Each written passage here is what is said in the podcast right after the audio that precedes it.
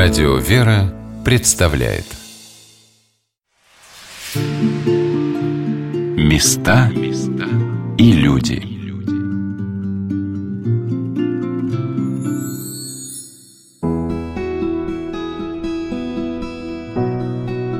Как человек становится священником? Из каких семинаристов получаются хорошие батюшки – Кем могут оказаться для других людей священнослужители, чем они могут им помочь на жизненном пути? Здравствуйте, дорогие друзья! У микрофона Анна Шалыгина. Со всеми этими вопросами мы постараемся разобраться в нашей сегодняшней программе. И мы вновь отправляемся с вами в город Владимир, чтобы познакомиться с историей современностью Владимирской Свято-Феофановской духовной семинарии, в которой обучались такие прославленные государственные деятели, как граф Михаил Спиранский и преподавал святитель Афанасий Сахаров, епископ Ковровский, исповедник, где проходили занятия под архиерейским амофором святителя Феофана Затворника Вышинского, пребывающего на Владимирской кафедре в середине XIX века. Но история Владимирской семинарии берет свое начало на сто лет ранее, в 1750 году. Это одна из старейших духовных школ в России – императрица Елизавета Петровна повелела набрать из сыновей духовенства учеников, и во Владимир со всей епархии прибыло 800 кандидатов. Правда, смогли поступить учиться только 100 воспитанников. Остальные дети были неграмотны. Основание семинарского образования в России было заложено еще духовным регламентом 300 лет тому назад, в 1721 году. Указанием Петра Великого во всех епархиях правящим архиереям было поручено создавать специализированные школы для образования духовенства – но только уже в правлении Екатерины Великой государство стало финансировать эти проекты, хотя и очень ограниченно. Поначалу преподаватели приглашали закончивших курс Киевской коллегии, ставшей впоследствии Киевской духовной академии. Но батюшки Великороссы не очень спешили отдавать своих детей в подобные школы. Может быть, боялись влияния на их неокрепшие души схоластического образования, основанного на знании латинского языка. Или школы эти еще были очень бедны. Семинариями, кстати, поначалу назывались общежития, в которых селили воспитанников. Как зарождалось семинарское образование во Владимире, с этим вопросом я обратилась к первому проректору Свято-Феофановской духовной семинарии Ирею Андрею Сидорову. Вот в начале августа 1749 года Пресвященный Платон Петрункевич, его тогда поставили первым правящим епископом во Владимирскую епархию, он вот и принял решение открыть семинарию к новому 1750 году. И он послал по всей епархии концов с указами о присылке во Владимир детей священно-церковнослужителей возрастом от 10 до 17 лет чтобы открыть духовную школу. Подобрали только детей, которые имели хотя бы базовое представление о чтении, чистописании. В основном преподавали там в первые годы своих, естественно, собственно, кадров не было преподавательских. Преподавали выпускники южно-русских школ, украинцы, которые строили образовательную систему по схеме Киевской академии. Первые предметы семинарского курса – это риторика, синтаксис, грамматика и инфима. То есть, инфима – это что да, такое? это учили там писать на латыни. И правил языка, который тогда считался основой, что ли, всех наук, всех знаний. В 1757 году философский класс вводится в семинарии. Все предметы преподавались одним, редко двумя преподавателями. Первые годы развития семинарского образования во Владимире были весьма тяжелы для Владимирского духовенства. С каждого храма и монастыря брали налог на обучение и содержание воспитанников – а переход на государственные штатные выплаты, которые были очень небольшими, лишила духовную школу возможности и кормить, и одевать семинаристов, что легло на родительские плечи.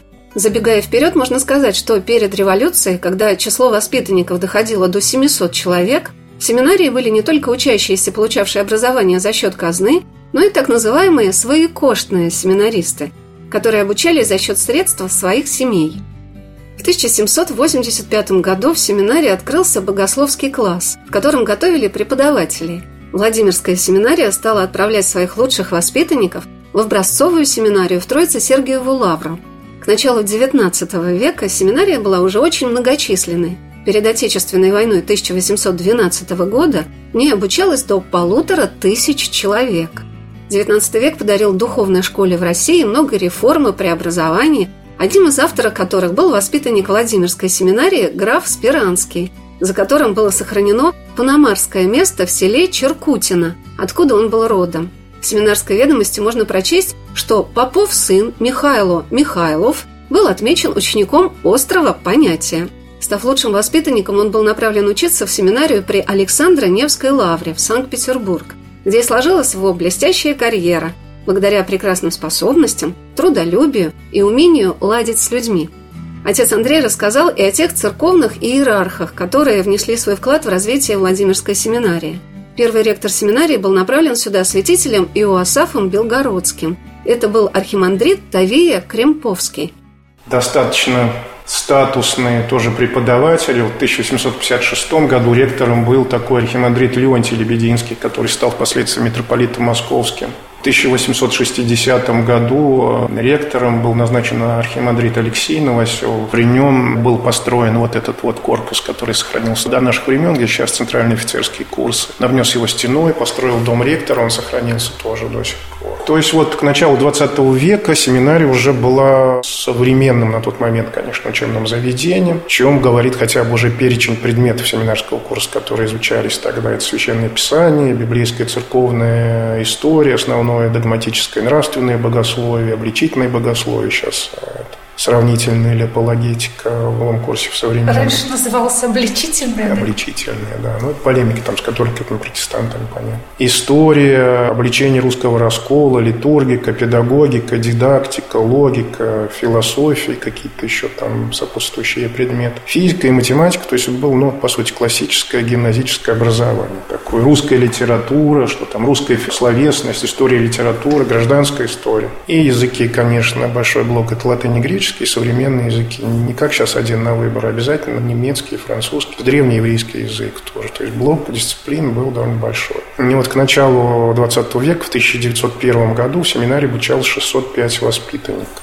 То есть она была многолюдная достаточно. Преподавательской корпорации насчитывал 23 человека. В фундаментальной библиотеке было 11,5 тысяч томов. Ученической до 5 тысяч.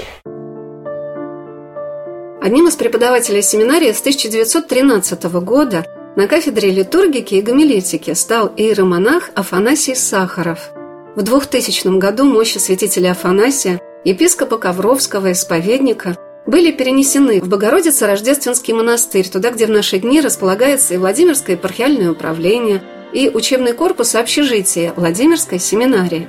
Ее воспитанники считают святителя Афанасия своим небесным покровителем – вот что сказал об этом учащийся четвертого курса Кирилл Спиридонов. Мне он лично очень близок, потому что литургика – это один из предметов, который мне интересно, а он на этом поприще очень много потрудился и оставил свой вклад весомый в литургику нашу русскую. А что близко лично? Ну, близко любовь к богослужению. Он очень любил богослужение, очень ценил его, очень хорошо знал устав. Ну, как известно, он внес огромный вклад в появление службы всем русским святым, собор русских святых, который празднуется на вторую неделю после Пятидесятницы, служба написана им. Он посвятил всю свою жизнь составлению составлению этой службы. И находясь в лагерях, в тяжелых условиях, он там писал письма людям, чтобы ему присылали тропари и кондаки с разных областей святых, которые вот там просияли. И он это все систематизировал в течение всей своей жизни. И вот родилась такая служба. То, как он относится к богослужению, вот это мне очень импонирует. Его любовь, то, что он жил в богослужении. Так же, как и отец Ан Кронштадтский ему говорил, почему я такой? Он его спрашивал, вот вы каждый день служите литургию, у вас вот такой пламенный дух, почему? Почему? Он говорит, а потому что я живу в церкви, я живу церковной жизнью. Для меня вот составляет это мою сущность. В стенах Владимирской семинарии обучались многие воспитанники, доказавшие свою верность православной церкви, Господу Иисусу Христу своей жизнью и мученической кончиной.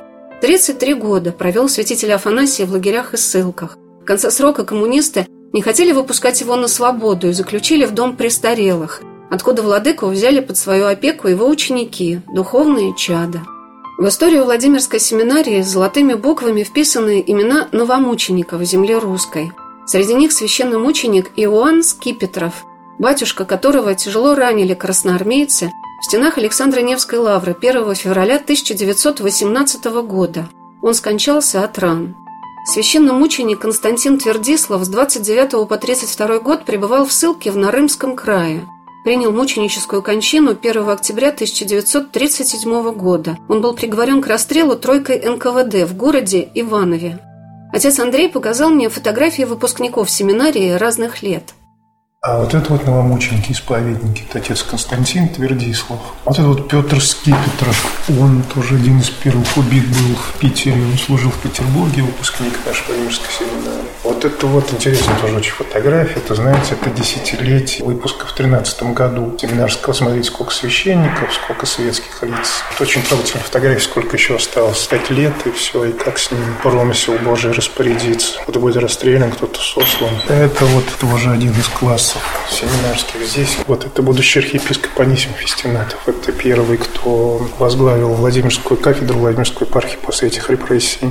Ну, святитель Фанасий сохраняет вот, так сказать, современное наше благобытие. Это вот шахматный кружок у нас есть в семинарии научное сообщество. Заседание – это первый набор возрожденной семинарии. А сколько из этого набора стали священнослужителями? Ну, практически все. Практически все? Да, кроме человек, может быть, двух-трех. Вот это вот сейчас работает. Он защитил диссертацию еще в светской образовательной среде. Сейчас работает в ЛГУ преподавателем. Это священник, преподаватель семинарии. Ну, практически все. Вот этот, этот.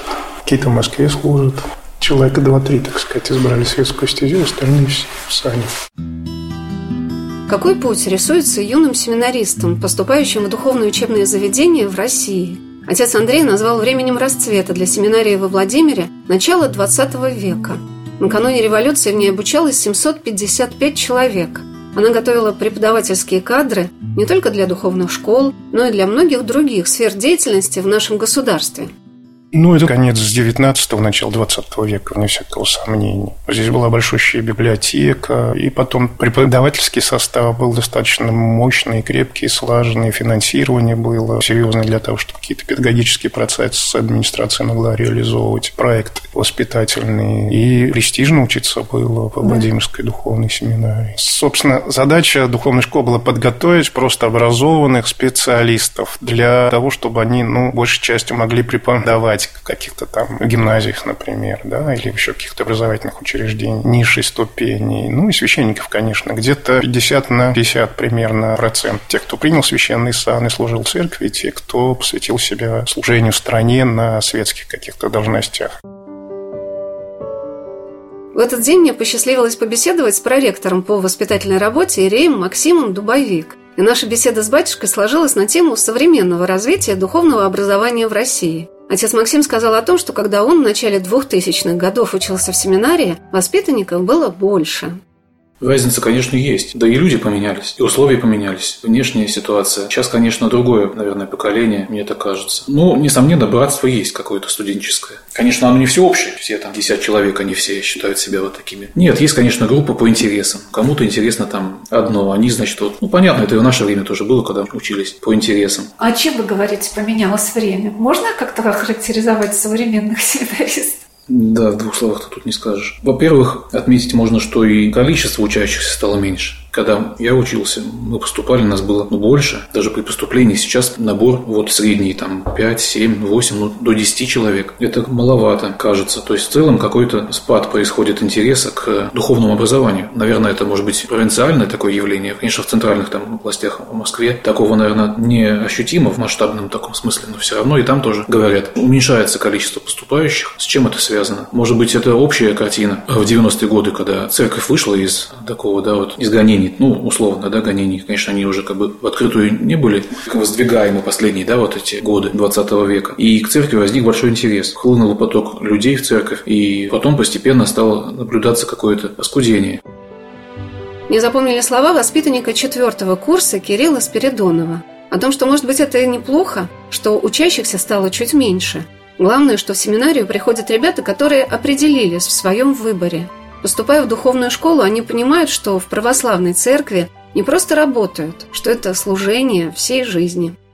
Конечно, просто так сюда никто не поступает, и мы верим, что каждый человек, который сюда пришел, он так или иначе его Господь Бог позвал, прикоснулся к этому. Но не все, выходя из семинарии, становятся священнослужителями, идут по пути служения церкви, потом кто-то отсеивается, я думаю, что так и должно быть. Человек выбирает свой путь сам. Что главное в призвании? Понять, что то дело, на которое ты призываешься, это действительно служение в первую очередь это служение Богу и людям, а не просто работа, не просто выполнение каких-то механических действий. Это не работа, это служение. Это самое главное необходимо понять человеку, который вот в течение пяти лет обучается в семинарии. Первый проректор Владимирской семинарии Ирий Андрей Сидоров сказал о том, что главная цель семинарского образования – подготовка священнослужителей Русской Православной Церкви. Но иногда выбор за своих детей делают их мамы, которые очень хотели бы видеть своих сыновей батюшками.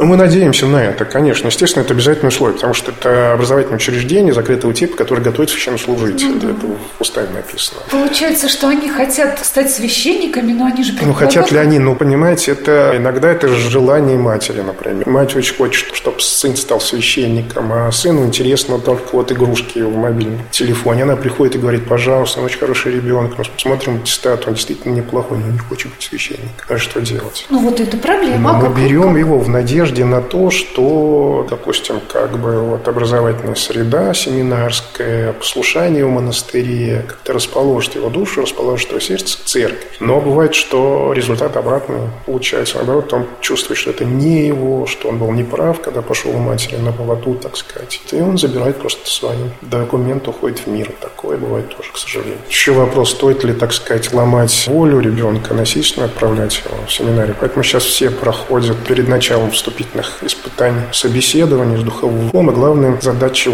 выяснить, насколько решение поступать является самостоятельным. Или все же подумай, подумай, трижды подумай, чтобы себе жизнь не калечить, чтобы церковь с собой не обременять, понимаешь? Потому что мы все-таки готовим священников. Это наша воспитательная и педагогическая задача основная.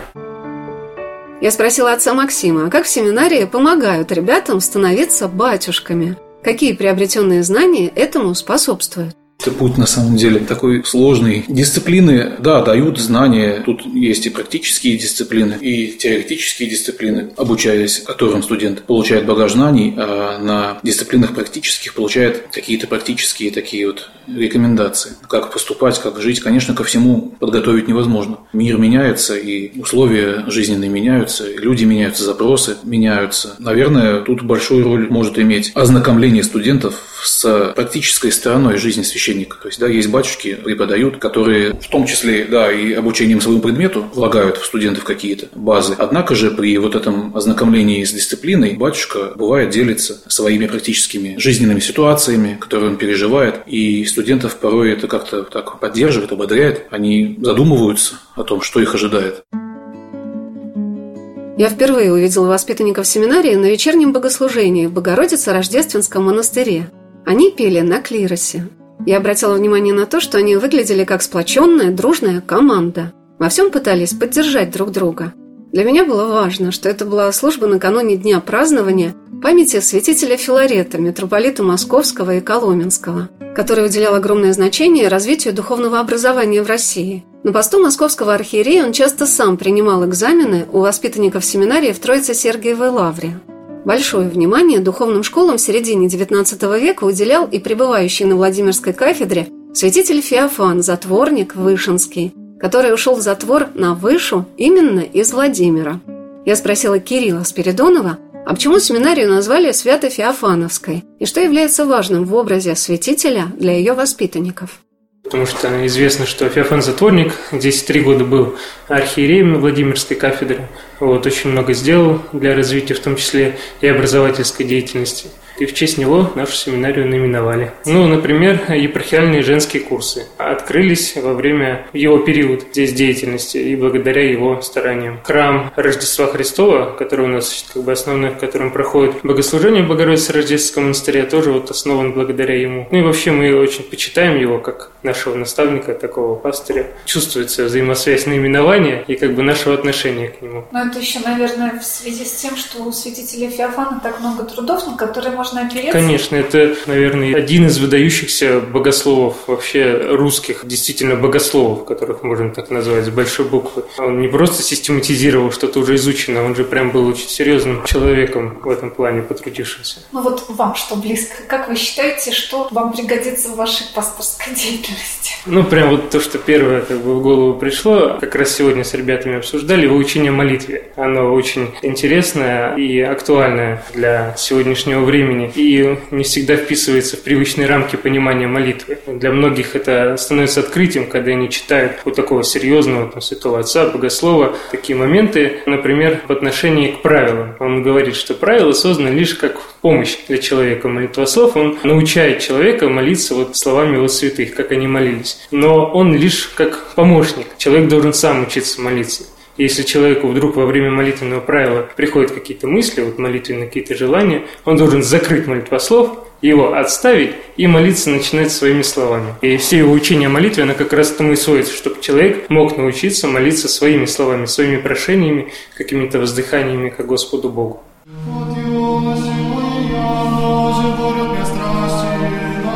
Я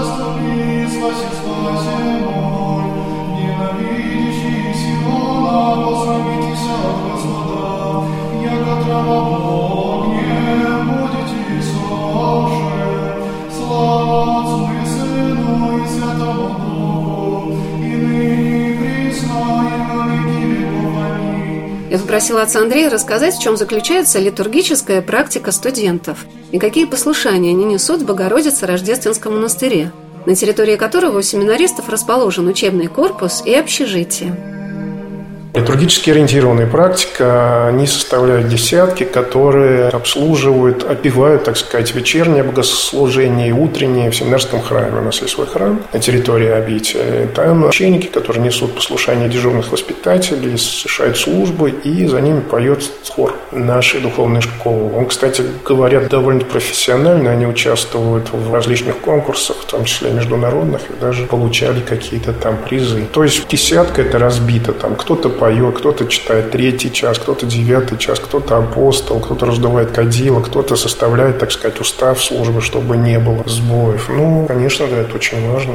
За это им выставляют оценку. А в течение Красной седмицы и Первой седмицы Великого Поста вообще они у нас служат. Опускаются занятия, основной блок, они, так сказать, вот напрямую изучают устав Великого Поста утром и вечером в храме. Они убирают территорию, они тут ризничные монастыри, заводятся в облачениях, рух кухонные, пекут просфоры, но у них такой круг занятий большой достаточно, есть чем заняться. Мне было интересно спросить Кирилла, а что больше всего для воспитанников дорого в их родной семинарии? Что ребята ценят как самое главное? Ну, братство, братство, которое здесь складывается благодаря общежитию, потому что мы все вместе живем, едим, спим в одних кельях и молимся за одним богослужением. Общая жизнь. И те друзья, которых мы приобретаем, они уже не просто друзья, они действительно уже братья. По семинарской такой традиции называем друг друга братьями. И это не в каком-то таком уже метафорическом, скажем так, смысле, а в таком уже онтологическом смысле, потому что мы чувствуем общность уже друг с другом. Благодаря совместному участию в богослужении, особенно вот те люди, которые стараются часто причащаться вместе, когда мы устраиваемся вот этой вот колонной к чаше, вот, мы чувствуем, что мы действительно вот единым таким организмом сейчас приступаем ко Христу и соединяясь с ним, соединяемся друг с другом. Вот. И самое ценное, конечно, в нашей жизни – это вот братство. Ну, а чувствуется такая корпоративная общность какая? Чувствуете воинами Христовыми? Мы, мы вообще об этом не думаем, потому что если ты себя почувствовал воином Христовым, то здесь такая скользкая дорожка. Как Антон Павлович Чехов говорил, меньше о себе думайте, больше работайте. А по словам проректора по воспитательной работе Ирея Максима Дубовик, все-таки 99,9% поступающих в семинарию имеют твердое намерение стать священниками. Но также они не понаслышке понимают, что их желание будет не раз испытано на прочность. Это заложено в человеке. Если человек хочет быть священником, то он пойдет этот путь. Если же он изначально этого намерения не имел, да, послужить Богу в качестве священнослужителя, такой путь может быть бесполезным потому что без желания это все понести порой бывает сложно. И поэтому мы, когда вступают студенты в семинарию, обязательно спрашивают каждого, зачем поступаете в семинарию. И на поступлении, да, вот люди подготовительного курса, ну, наши абитуриенты, они все, наверное, 99% отвечают, я хочу стать священнослужителем. То есть, действительно, наши абитуриенты имеют желание такое, это очень высоко, и из Евангелия мы узнаем, что Господь призывает, да, людей, как Он апостол. Не вы меня избрали, но я вас избрал. Так, и эти ребята тоже вступают, желая стать священнослужителем, служителями, но потом тернистый путь начинается сразу, потому что дьявол не, не дремлет, и искушения начинаются уже у студента. Это желание и бросить, и сомнение в выбранном пути. Вот, однако же, если человек ведет духовную жизнь, настоящую, то есть исповеди проходит, причащается регулярно, то с Божьей помощью такие испытания преодолеваются. Правящий архиерей Владимирской митрополии, его высокопреосвященство, митрополит Владимирский и Суздальский Тихон Емельянов, когда мне посчастливилось побеседовать с Ладыкой, рассказал о том, что Владимирская семинария в настоящее время все больше укрепляет свои позиции, и во многом этому способствует забота о воспитанниках. Как и прежде, на заре возникновения духовного образования в России монастыри и храмы помогают семинарии, что, безусловно, является вкладом в будущее русской православной церкви.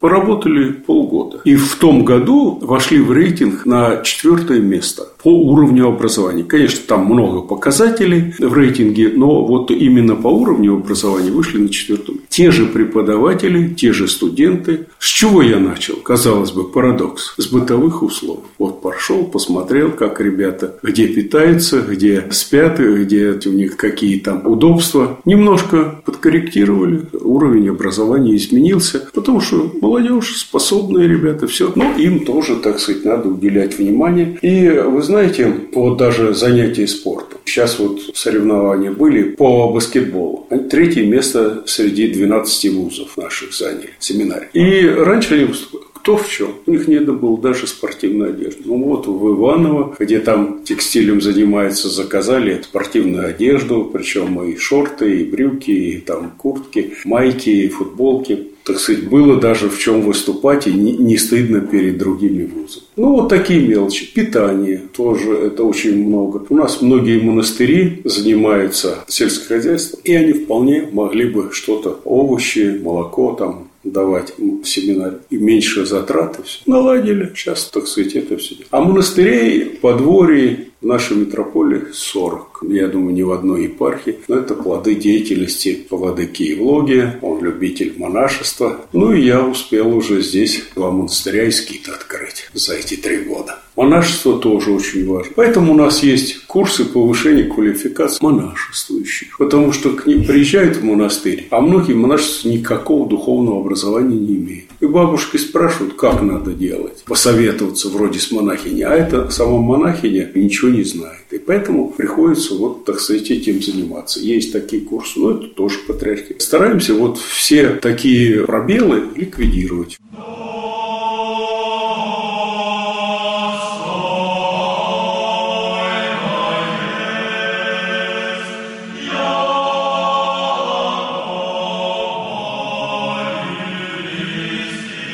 В день моего пребывания в Свято-Феофановской духовной семинарии мне проходили курсы для монашествующих. Я была удивлена, какое число совсем юных инокинь и монахинь находилось в аудитории и вспомнила слова Кирилла Спиридонова о том, что богословская наука начинает раскрываться для человека мало-помалу, но предела ее изучению не бывает. Каждый человек в своей мере может приобщиться к этим знаниям и всегда найти для себя что-то интересное. Оставайтесь на радио «Вера». Через несколько минут мы продолжим наш рассказ о Владимирской Свято-Феофановской духовной семинарии. Места